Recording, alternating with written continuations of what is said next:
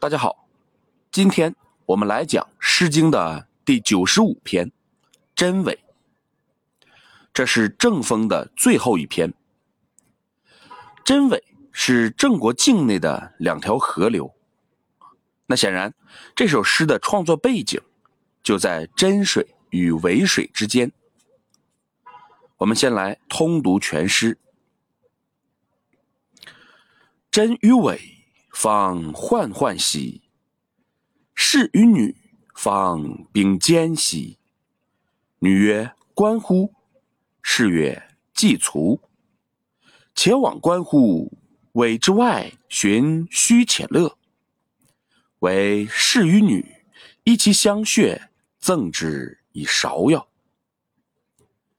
真与伪，留其轻矣；士与女，因其盈矣。女曰：“观乎？”士曰：“既卒。”且往观乎？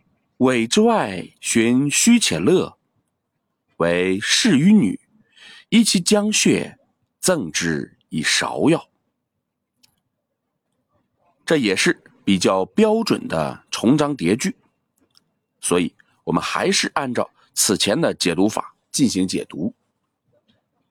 我们先看每一章的头两句。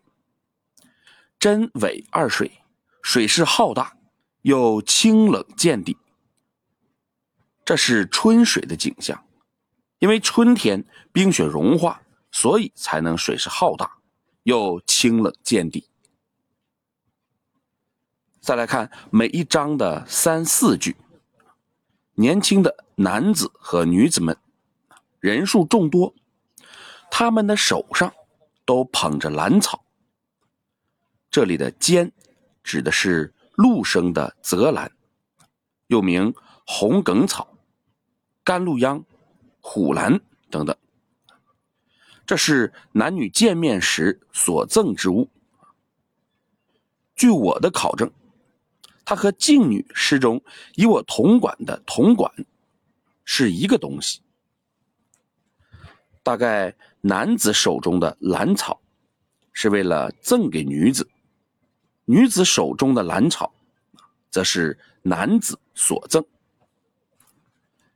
可以说，手中捧着兰草的女子，就是名花有主的女子；手中捧着兰草的男子，则是尚未找到适合对象的男子。我们上一节说过，在仲春二月，国家会组织大龄。未婚男女在野外相会，允许他们自行匹配。当然，当它变成一个节日性活动的时候，那自然是所有的青年男女都会去参加，哪管他大龄不大龄。我们再看每章的五六七八九句，这是一个对话。女子说：“想到河的对岸。”去游观一下吗？这个女子自然是名花有主的女子，是在问她的意中人。可是呢，这个男子是个直男，立刻来了一句：“我去过了。”从这一句话，我们就知道了他成为大龄剩男的原因。当然，这个女子还是有耐心的，继续邀请，跟他说。哎，我们还是再去一次吧。真伪二水的对岸，真的是又空旷又好玩这里的“虚”是大的意思。我们知道本诗的创作背景啊，我们自然就知道女子所说的“寻虚且乐”，它不是单纯的游赏这么简单。当男女走到僻静无人之处，他们的荷尔蒙啊就会飙升。有人类那一天开始，大概就是如此。那结果如何呢？我们看第最后啊三啊最后三句，这里没说男子同意，但事实上是同意了。他们相互戏谑，后来男子。还赠送给女子芍药。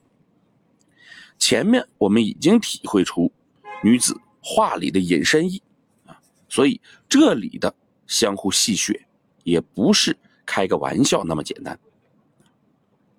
汉代的郑玄点明了啊，这是指他们行夫妻之事，这是对的。